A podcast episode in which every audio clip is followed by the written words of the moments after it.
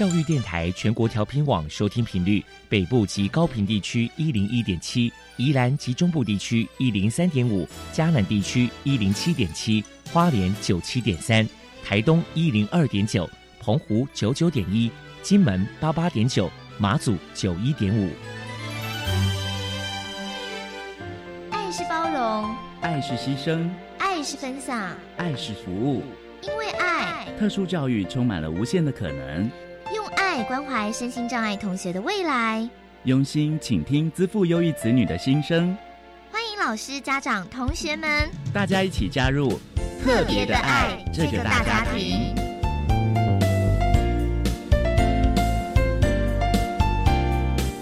本节目由教育部学生事务及特殊教育司指导，国立教育广播电台监制。欢迎收听。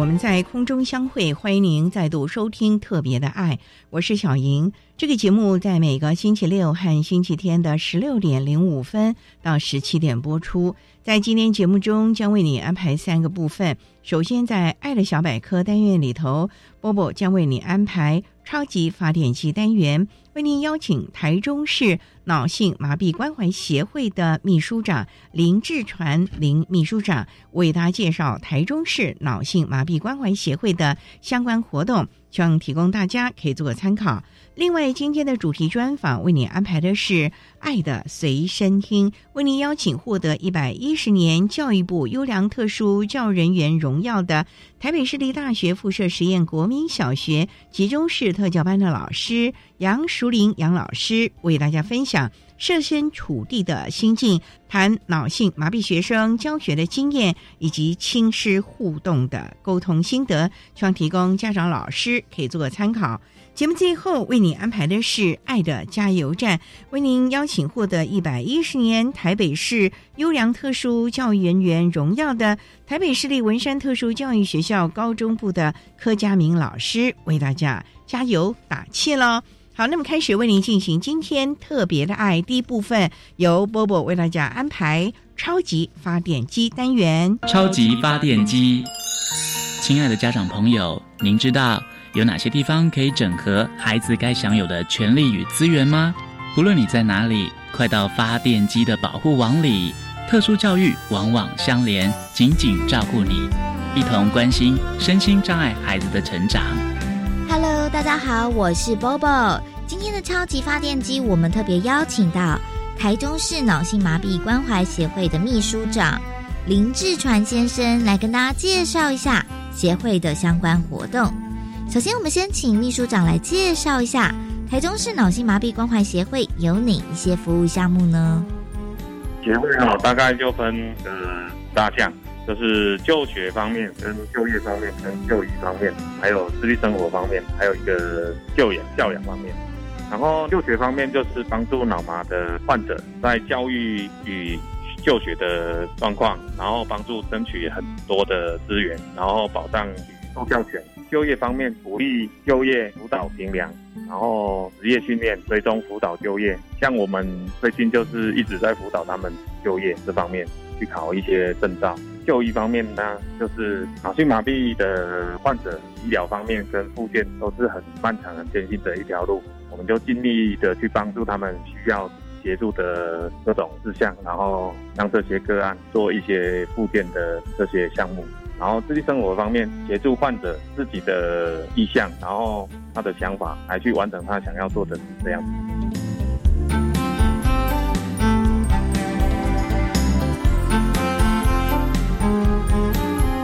台中市脑性麻痹关怀协会专门帮助脑麻儿还有其家庭谋福利。接下来就请您来谈一谈，曾经举办过哪些特别的活动或者是营队呢？最近刚办完世界脑麻日的活动，还有国际生障日的园游会，还有冬令营。因为我们脑麻的个案都是比较严重，所以应对的方面都要一对一的去陪同参加。所以在举办这些大型的活动，都是要耗尽很大的人力，所以对他们来讲，能够走出来都是有很有相当大的这样。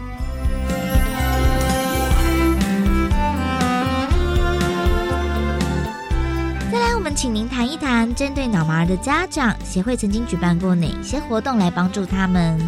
家长的部分，我们目前就是在帮助我们这些脑麻的个案争取去复员。去复员的部分，就是他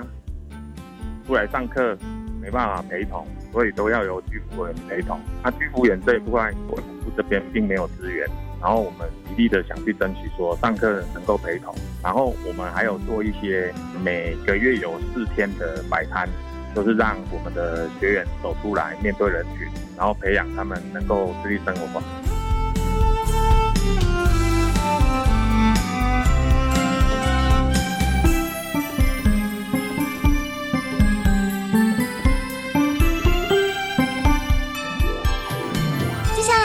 部长分享一下。协会前进校园进行相关宣导，加深大众对于脑麻儿的认识。请您介绍宣导的内容。另外，有收到哪些参加者的回响呢？我们到学校就是让学校有脑性麻痹的患者的学校，让学生们知道说我们脑麻的个案是什么状况，然后跟他们相处，推动一些校园内的无障碍设施这样。他们反应都不错啊，因为学校最缺的就是学生跟学生相处之间互动，因为脑麻的患者比较缺乏的就是互动这方面，然后走出去，然后校园的无障碍设施也真的是很缺。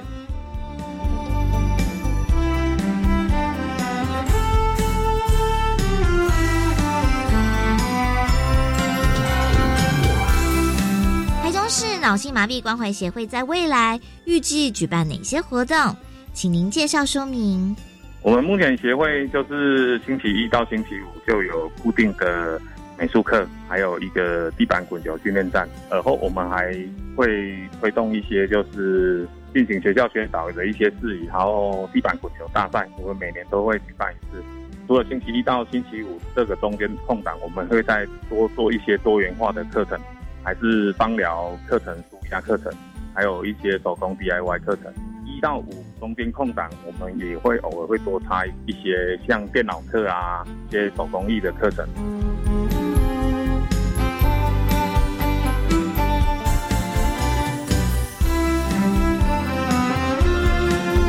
请教一下秘书长，如果说家里面有脑麻儿，身为家长在教养上该注意哪些事情呢？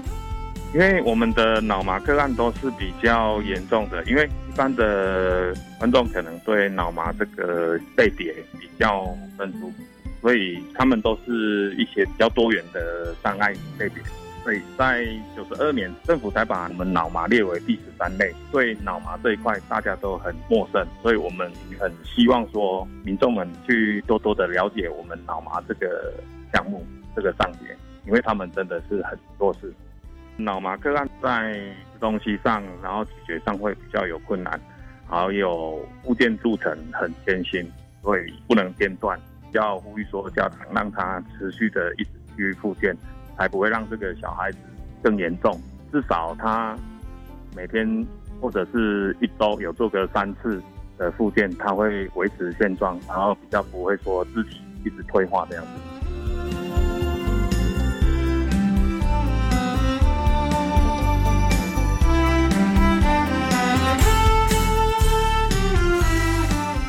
最后，秘书长，您这边还有什么样的话想要传达？刚刚有提到说，我们脑麻这个类别，就是九十二年政府才把它并列进去为第十三类嘛，对不对？因为我们对脑麻这一块真的民众都是很生疏，所以我们希望说大家能够去支持脑麻患者，让他们能够有机会，然后跟社会大众接触，走出来跟大家共同生活。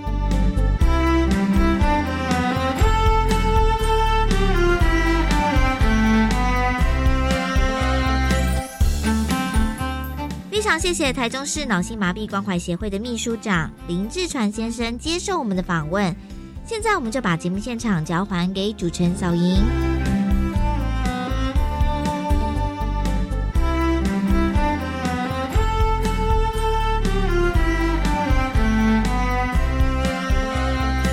谢谢台中市脑性麻痹关怀协会的林志传秘书长以及波波为大家介绍了台中市脑性麻痹关怀协会的相关活动，希望提供大家可以做参考喽。您现在所收听的节目是国立教育广播电台特别的爱，这个节目在每个星期六和星期天的十六点零五分到十七点播出。接下来为您进行今天的主题专访，今天的主题专访为您安排的是。爱的随身听，为您邀请获得一百一十年教育部优良特殊教人员荣耀的台北市立大学附设实验国民小学集中式特教班的杨淑玲老师，为大家分享设身处地的心境，谈脑性麻痹学生教学的经验以及亲师沟通的心得，希望提供家长老师可以做参考喽。好，那么开始为您进行今天特别的爱的主题专访。爱的随身听。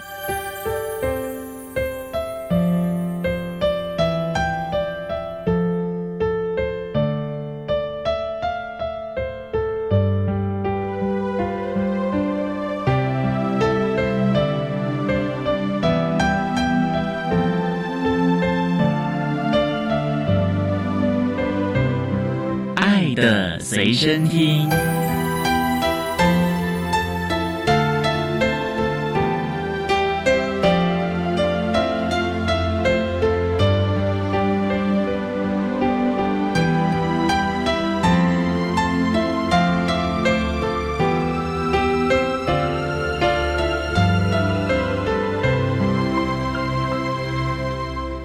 天为大家邀请获得一百一十年教育部优良特殊教育人员荣耀的台北市立大学附设实验国民小学集中式特教班的老师杨淑玲杨老师，老师您好，主持人好。今天啊，特别邀请老师分享设身处地的心境，谈脑性麻痹学生教学经验以及亲师沟通的心得。我们刚才介绍您的学校名字还蛮长的，台北市立大学附设实验国民小学，请问是实验些什么呢？我们学校就像这个名称一样，它是台北市立大学。附设的实验国民小学，因为台北市立大学的教育学院出来的老师需要有一些实习的过程，所以我们学校会接受教育大学的学生来做实习课，或者是对面的教授他们有一些实习的方案，也会到我们学校来进行实验，所以我们才会称为附属的实验国民小学。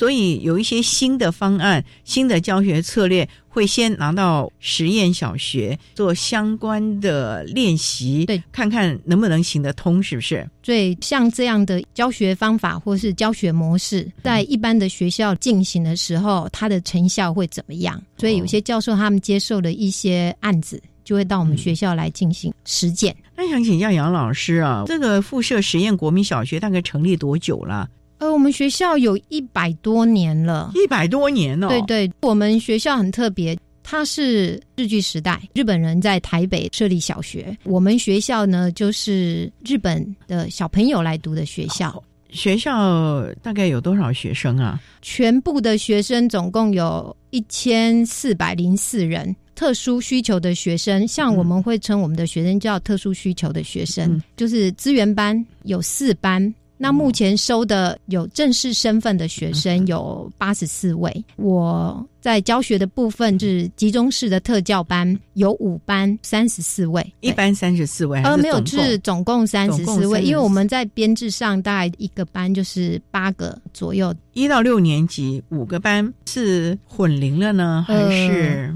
就会视状况。当年收的学生，如果年纪比较相近，也可以成立一个班，他们就会形成一个完整的班级。但是如果进来的这一年可能只有四位，就要跟别的班级学生里没有那么多的，可能就要做一个混龄合并的混龄。可是。那个大概是小一吧，一进来不一定。像我们今年学生进来有七位，他们就刚好一班了，不必再另外承担呃，就不会再做一个混龄合并的状况。好，那我们稍待呢，再请获得一百一十年教育部优良特殊教育人员荣耀的台北市立大学附设实验国民小学集中式特教班的杨淑玲老师，再为大家分享脑性麻痹学生教学的经验以及亲师沟通的心得。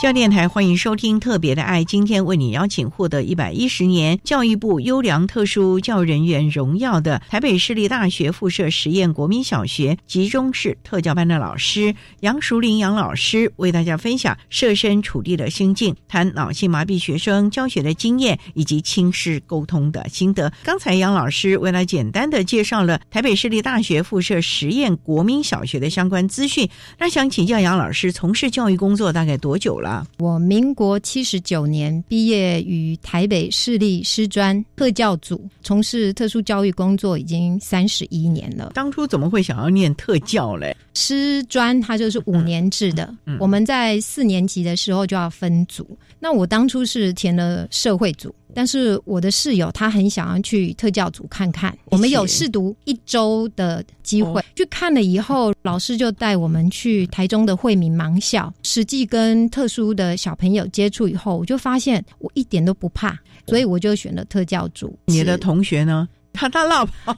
有很多人就是这样子，啊。对。但是我现在想起来还是很感谢他，在上课的时候，老师也有带我们到台大儿心，带我们去参观自闭症相关活动。那我也觉得非常感动，所以我在读书的那时候的暑假都到台大儿心当志工，所以接触自闭症的小朋友更久，大概有三十三年，你就一直坚持下来了。对，因为我觉得他们实在是好可爱。我一直觉得他们非常的纯真，跟他们上课，你只要一心的为他们做很多事情，重点是他也不会骗你，因为他们的智力不够到会说谎，顶多会闹脾气之类的。所以从那个时候就一直在。集中式特教班一直工作下来，所以你一直在集中式特教班，没有去资源班啊，或者是普通班啊？我其中其实有在思考说要去资源班，起心动念是想我的学生到底跟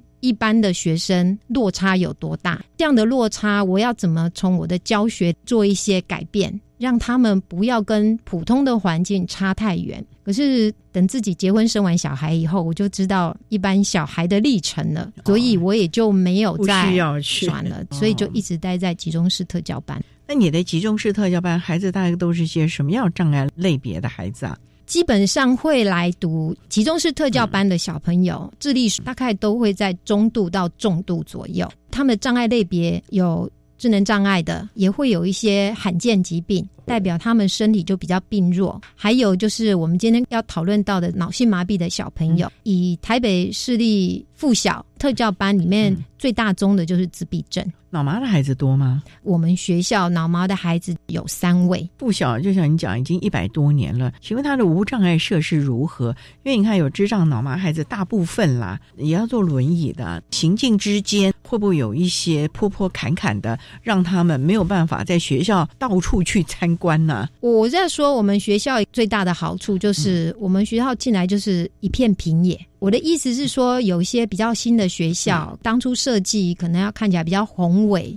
或是比较好看，所以一进了校园以后，那个穿堂就有好几坎的阶梯上去，然后你可能进了走廊，要进到中间的可能是操场。或是一个中庭，它又是一个阶梯。那我们学校就是一个老学校，除了中间有一个司令台挡道，你大概绕一下就进了操场。进我们学校不会有很大的困难度，困难度再往上。那我们学校后来也有盖电梯，当然也会有一些的教室，例如说我们的活动中心，他们在衔接的时候也是会有楼梯，在旁边也有做斜坡道，因为我们特教班班级数多，坐轮椅的小朋友也是会有，所以我们在特教班的。附近就会有一个特殊的残障厕所，会注意到，例如说门的宽度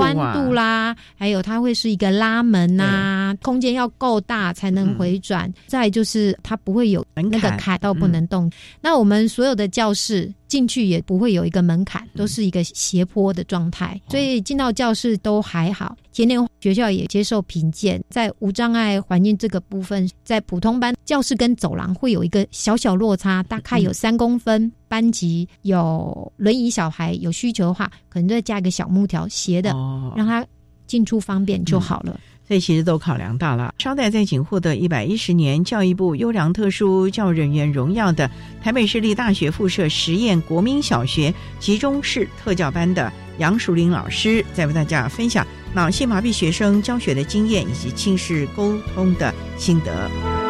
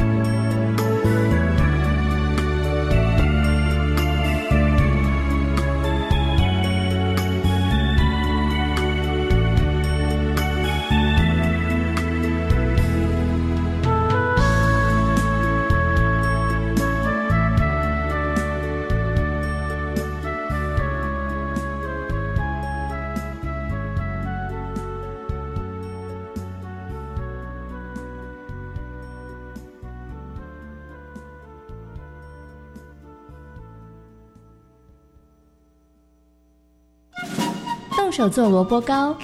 绘制社区地图，这是幼儿园的课程，也是孩子们的学习。台湾幼教现场百花齐放，亲师生携手共创璀璨火花。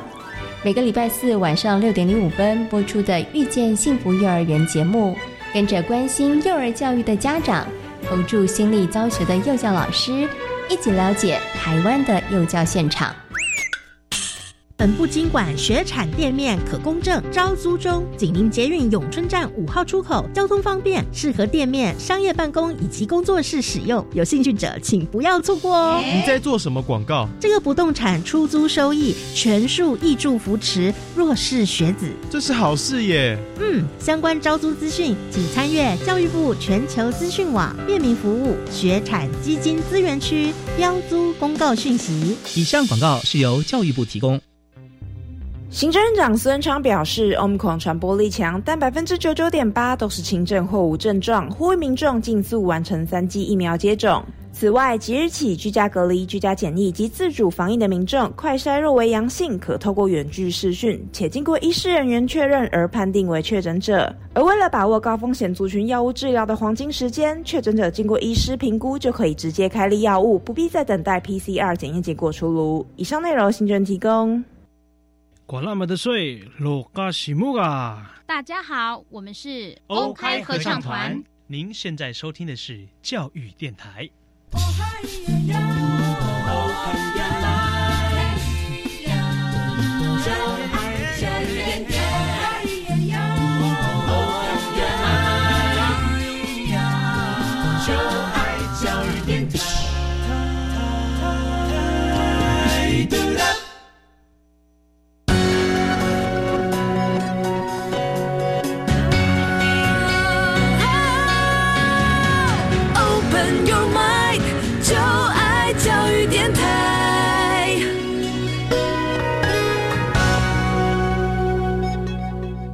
电台欢迎收听《特别的爱》这个节目，是在每个星期六和星期天的十六点零五分到十七点播出。今天为您邀请获得一百一十年教育部优良特殊教育人员荣耀的台北市立大学附设实验国民小学集中式特教班的杨淑玲老师，为大家分享设身处地的心境，谈脑性麻痹学生教学的经验以及亲师沟通的心得。刚才杨老师为了简单的介绍了台北市立大学附设实。小的相关资讯以及老师个人从事教育工作的机缘，那想请教，针对我们脑性麻痹的孩子啊，北市附小提供一些什么样的特教服务呢？台北市在做学生的鉴定安置的时候，就会特别的把这一组的学生就先提出来，在入小学之前呢，他们已经做了相关的专团。或者一些辅具需求的调查，在学生进到学校里的时候，这些的需求就可以得到满足。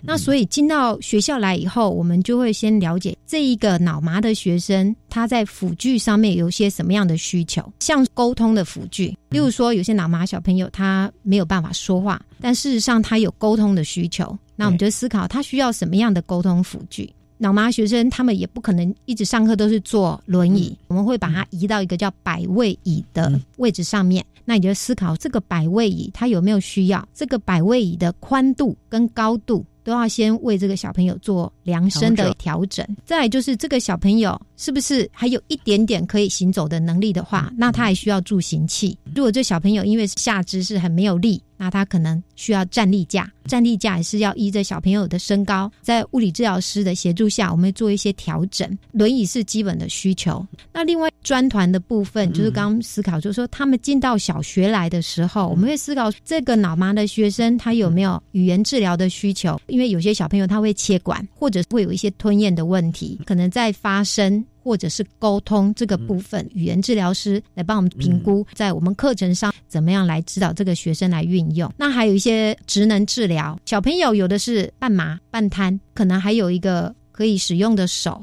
那另外一个部分就是一个麻痹的手。那我们在附件上面怎么用？那一个很重要的大概就是物理治疗，这小朋友需要什么样的动作训练，或者是一些。相关学具或辅具上的调整，让这个小朋友可以在学校上课的时候，他是可以使用的。这个是辅具的方面。另外一个叫做课程的调整。那我们是集中式特教班，我们会去思考这个小朋友他到底需要什么样的课程，才能满足他的需求。这个孩子他有没有智力上受到一些伤害？通常进到集中式特教班，智力上面大概就。有轻中重，对，所以我们课程上面都还是要去调整。最重要要调整的就是这个小朋友，他要做复健的话，他在体育课的量够吗？是不是还要需要一些特殊需求的课程？可能功能性动作训练的课程是不是就要增加？那如果这小朋友他的障碍程度并没有很高，那是不是附件他不太需要那么多的量？他就是一般课程的量。跟着同学一起上就好，这就是一个课程上的调整。另外一个，我们还会思考就是活动路线的调整，就是这个小朋友他进到学校来，他在行走之间、活动之间，我们就要去思考。所以刚刚我们讨论的一个无障碍厕所，它的位置啊，它的回转的位置啊，这个就会很重要。还有那个斜坡，是不是？小朋友行走是安全的，那这个部分我们学校大家都建制的蛮完整的。另外一个就是电梯，我们上到高楼层，例如我们要去活动中心、四楼的篮球场，我们可能要做相关的活动，电梯它就会非常的重要。那还有一个就是身上停车位的需求，因为很多小朋友是。爸妈接送，车子就要开进校园里面，让这个小朋友轮椅下来以后是会很方便。那另外，我们也有小朋友，他是坐交通车，就是台北市集中式特教班小朋友会有交通的服务。这样的话，就变成说有轮椅的小朋友，他们要坐交通车，这一个车款车型要方便轮椅的小朋友，对，就会去思考这个部分。从这个小朋友辅具的需求、课程上面的需求，还有他行动。或者是交通，在他进到学校来的时候，我们就要帮他做思考了。温阳老师想起了您刚才提到专团呢，是我们市立附小直接有这样的编制呢，还是会有所谓的巡抚的专团进来呢？各县市都有这个专团的服务，包含语言治疗、职能治疗、物理治疗，还有心理治疗。我们台北市身心障碍的小朋友，他们如果这些需求，老师们就会透过一个网络的平台填写。经过审核以后，相关的单位会做一个合可，不见得每一个学生提出需求的时候都会完全的满足你。这个专团他会依这个小朋友的状况合可。那其实台湾各县市都有这样的服务。目前这个服务都还蛮好的，那这样够吗？因为你像脑麻的孩子，每天不做就不得了嘞，一天不做，那第二天就僵硬一点了。那如果一个礼拜不做，那不是更完蛋了？对，我们的供给远远都是不够那个需求的，所以小朋友在做物理治疗、职能治疗或语言治疗的时候，我们老师都会陪伴在旁边，看治疗师怎么帮他做一些相关的活动，然后我们会提出我在教学上面一些问题，治疗。疗师会给我们一些回馈，他会告诉我们在教学上面可以做什么样的调整，来协助这一个学生。那像我的学生，他的脚现在比较没有力，然后筋位很紧，治疗师就告诉我们，每天早上来，我们可能要先帮他松筋，然后呢再帮他开胯，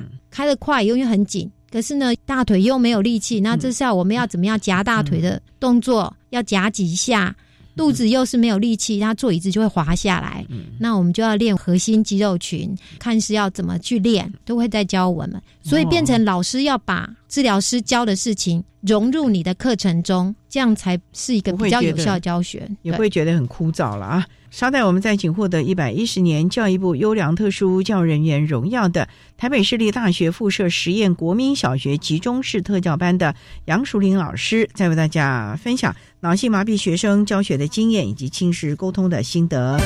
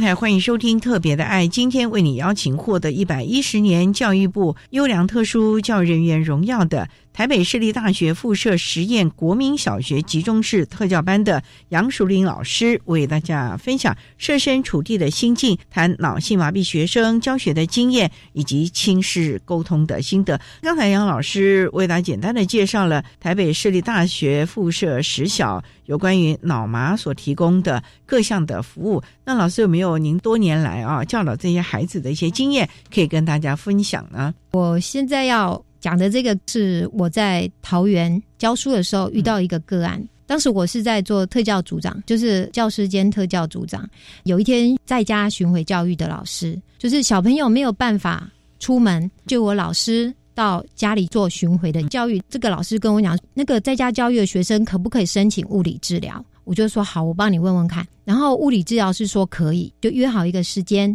我就带物理治疗师到这个小朋友的家去看他，就发现这小朋友智力是正常的，就是因为两岁小朋友晚上跑出来被车撞了，下半身从腰以下是完全没有知觉，所以他就申请在家教育。物理治疗师看了以后讲了一些概念，在十七年前的事，我就大胆的问物理治疗师说，他可不可以申请？电动轮椅，那个时候电动轮椅是一个很昂贵的辅具。物理治疗师说：“我们试试看。”然后告诉我说：“什么时候我们会有一个评估的会议，看家长愿不愿意。家长当然很愿意，但是他没办法带小朋友去。我就说好，我开车载你们去。就到了当时桃园的建府会是在东门国小做评估以后，我觉得也很感谢桃园的建府会，他们同意了那么昂贵的东西，就拨给这个小朋友一个电动轮椅。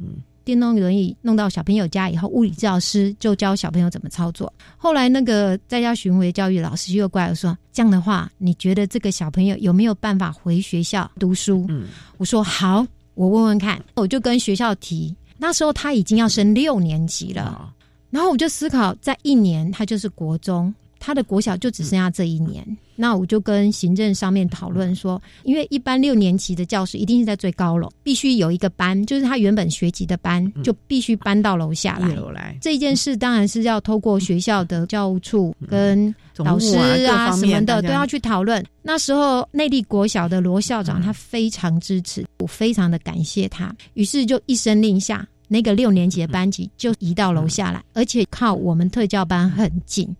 因为我们要思考，这个小朋友他进到学校来以后，他下半身是瘫的。如果他要上厕所，势必要有人帮忙。一个班级就是普通班的班级，他三十几位学生，所以老师是没办法的，所以就要由我们特教班的助理员来协助。我们自己特教班的小朋友也需要帮忙啊，所以这个这个六年级班就离我们那里很近。那我印象很深刻，就是他如果是大小便。我们就必须把他在我们特教班的生活教育室里面去帮他处理，就是我跟助理教师两位，就是把他抬进去，弄弄弄，再把他包起来，然后再放回他的轮椅上课。我觉得这小朋友来上学非常开心，因为他好像开着一台小车子，就在校园里面东逛西逛，或者是奔驰。最重要是，他也看到了其他的同学跟他同年龄的了。对这个个案，我那时候就是想说，其实。我们就是给了他一个辅具，这个小孩子就从一个在家教育的学生进到校园来了。所以，其实有些事情就在于说做跟不做，给跟不给，我们就做了一些改变而已。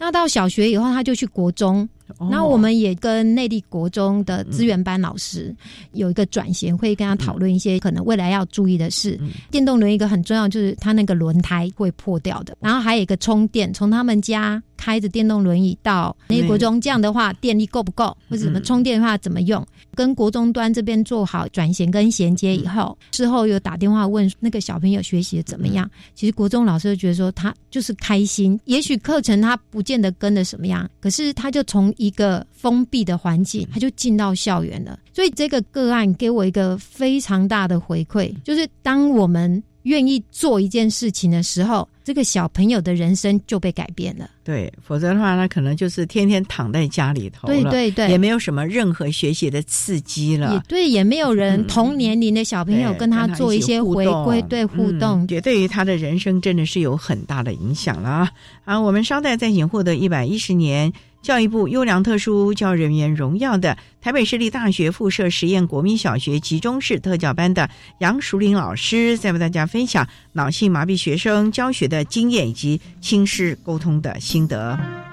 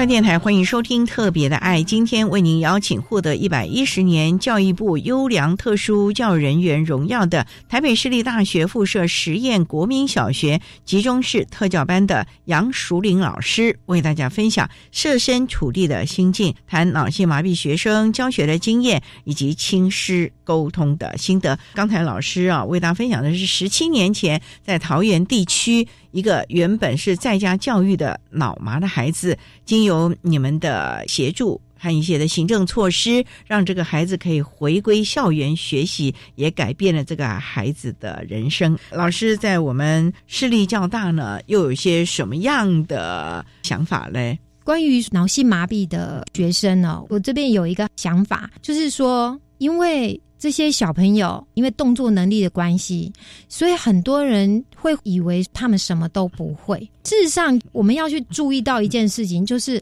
一个学习的输入跟学习的输出，它是可能会有落差或是不等值的。就是当一个小朋友他不能跟你沟通，跟不能做生活自理，不代表他的智力是不够的。所以有注意到像这样的事情的时候，即使我们班小朋友是特教班的学生，我们在一些课程或是教材上面的设计，不会把它弄得很简单，就以为这小朋友都不会。所以小朋友教材里面内容的难度，不要把它弄得太简单，以为说他不会嘛。事实上是因为输出的障碍，那我就要去改变输出障碍这个东西的状况。也就是说，你是看了他的能力，适度的加强一些难度了。对，例如一个小朋友不会写字，不代表他不认识字，所以说我就不要拗在一个写字的状态，我们就多认字。那我怎么知道他有没有学会呢？那我可能做一些字卡，让他去挑。可是脑麻的学生，你平面放的字卡他是拿不起来的，对，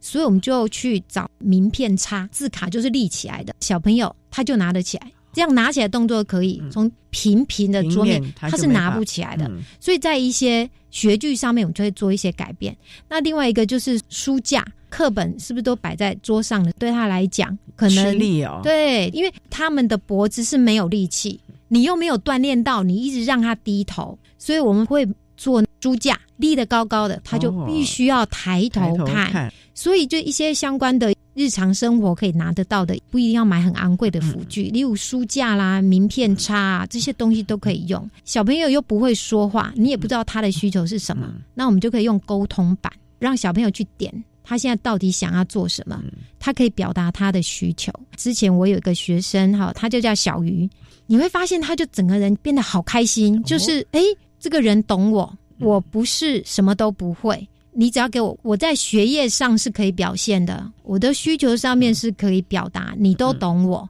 那我就觉得他开始就学得很开心。但是脑性麻痹的小朋友不见得智力很差，他们甚至自尊心很强，认知没有落差很大，他只是一直不能表现，所以有时候人就是会被那个外貌给蒙骗了，所以他其实自尊心是很强，所以我们就是要很注意，不能在他。前面直接这样讲，就是说你要流口水，我们就不会这样讲。我们跟他讲吸，他就会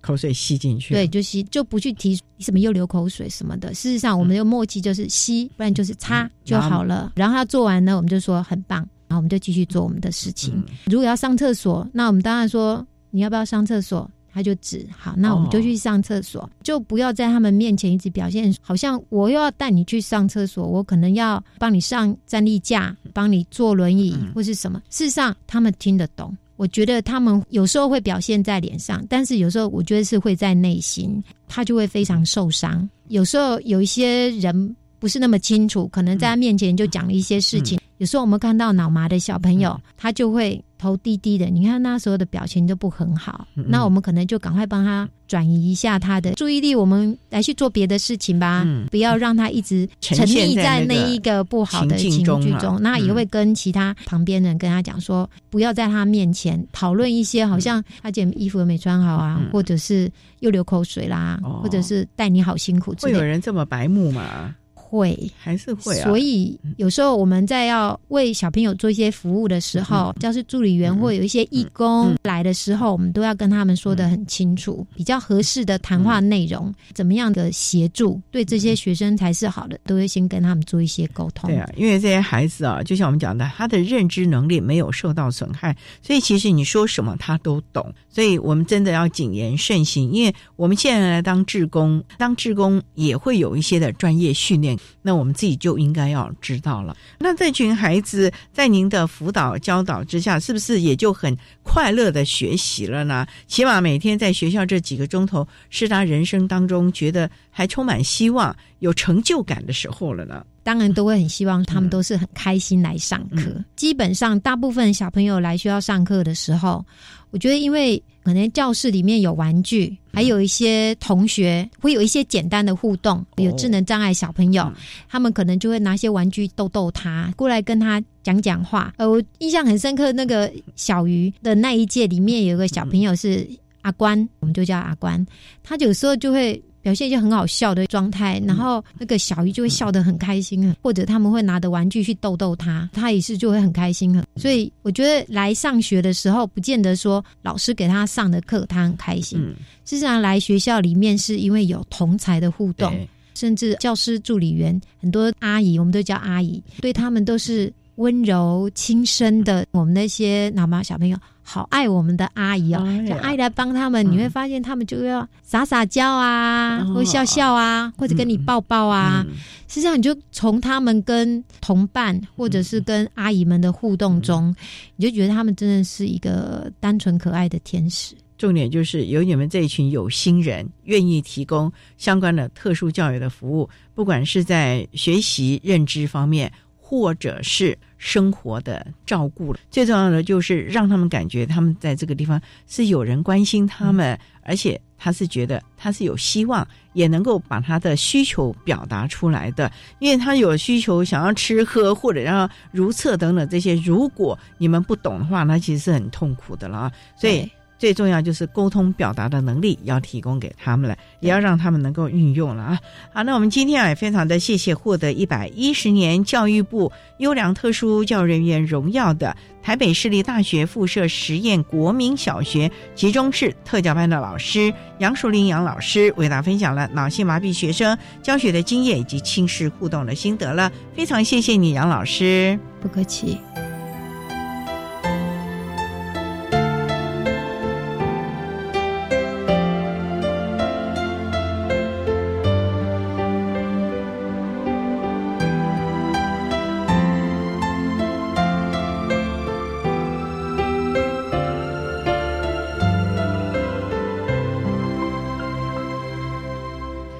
获得一百一十年教育部优良特殊教人员荣耀的台北市立大学附设实验国民小学集中式特教班的杨淑玲老师，为大家分享了脑性麻痹学生教学的经验以及亲师沟通的心得，希望提供大家可以做参考喽。您现在所收听的节目是国立教育广播电台特别的爱节目，最后为您安排的是爱的加油站，为您邀请获得一百一十年台北市优良特殊教育人员荣耀的台北市立文山特殊教育学校高中部的柯佳明老师，为大家加油打气喽。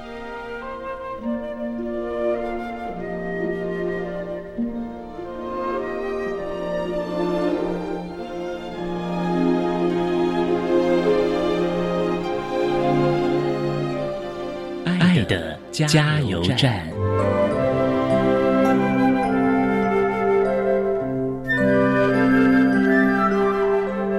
大家好，我是台北市立文山特殊教育学校高中部的柯佳明柯老师。我要跟所有的老师说，任何的教学一定要打团体战，每一个人都有他不同的想法，大家提出想法，集思广益，才能够服务更多特殊的孩子。这边也要跟我们的家长讲，一定要参加家长团体，因为每一个家长都是你精神上的支柱。我们也唯有跟家长团体分享各项的资讯，适当的求援，我们才可以让我们的孩子得到更好的照顾。